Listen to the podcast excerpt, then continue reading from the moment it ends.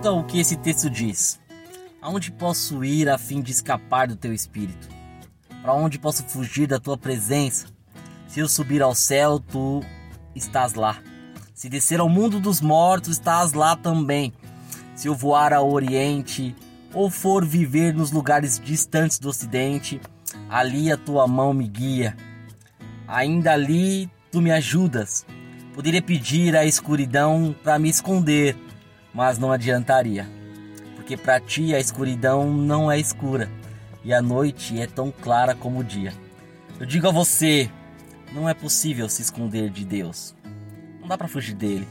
O amor dele já te encontrou. O amor dele já te escolheu. Se renda a ele. Deus abençoe.